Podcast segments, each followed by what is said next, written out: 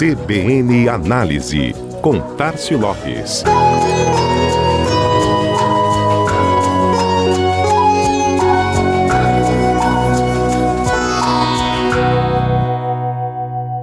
Hoje, nossa capital avança para a fase azul do protocolo de distanciamento social controlado.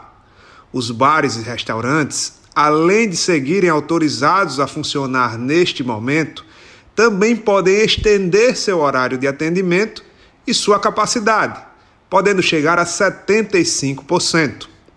E assim, a tão aguardada retomada vai acontecendo de forma gradual e crescente. O interessante é que este movimento de retorno presencial do consumo não fez com que as entregas, única modalidade permitida durante as fases mais rígidas de isolamento, perdessem espaço. O delivery, que chegou a crescer 94% no Brasil durante o segundo trimestre do ano, deve continuar em rota de expansão. E o próximo passo para que esta crescente se consolide já foi dado. No início deste mês, a Agência Nacional de Aviação Civil autorizou os primeiros testes para a realização de entregas utilizando drones.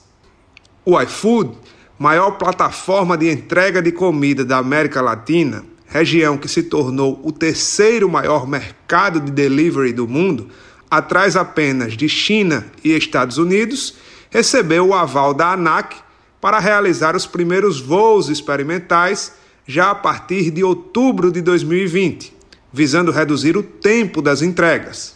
Os primeiros testes começarão no interior de São Paulo, mais precisamente na cidade de Campinas, e farão uma função intermediária de transição na logística de envio do pedido.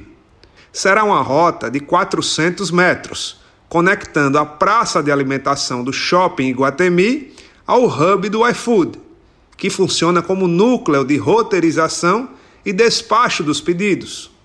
O trajeto, que hoje percorrido a pé leva 12 minutos, levará em média dois minutos para ser realizado. Esse modelo experimental é uma espécie de rota de entrega híbrida. O primeiro trecho é realizado pelo drone, sendo finalizado pelos entregadores, normalmente na sequência, funcionando como um formato complementar à operação tradicional. Um outro modelo que será testado, também em caráter de experiência, é o voo que partirá do hub do iFood para o drone port de um complexo de condomínios que fica a 2,5 km de distância. Os pedidos neste formato decolam do hub e aterrizam no aeroporto de drones do condomínio, vamos dizer assim, para seguir diretamente para os seus destinatários finais. O tempo de entrega nesta modalidade seria reduzido 60% em média. Os ensaios aconteceram em São José dos Campos, Todo o processo de certificação contou com a participação da ANAC e durou quase um ano.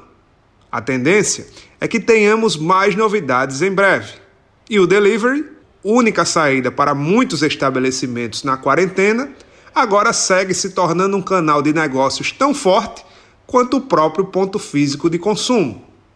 Este foi mais o CBN Análise. Tássio Lopes, da Chama Publicidade, para a CBN Maceió.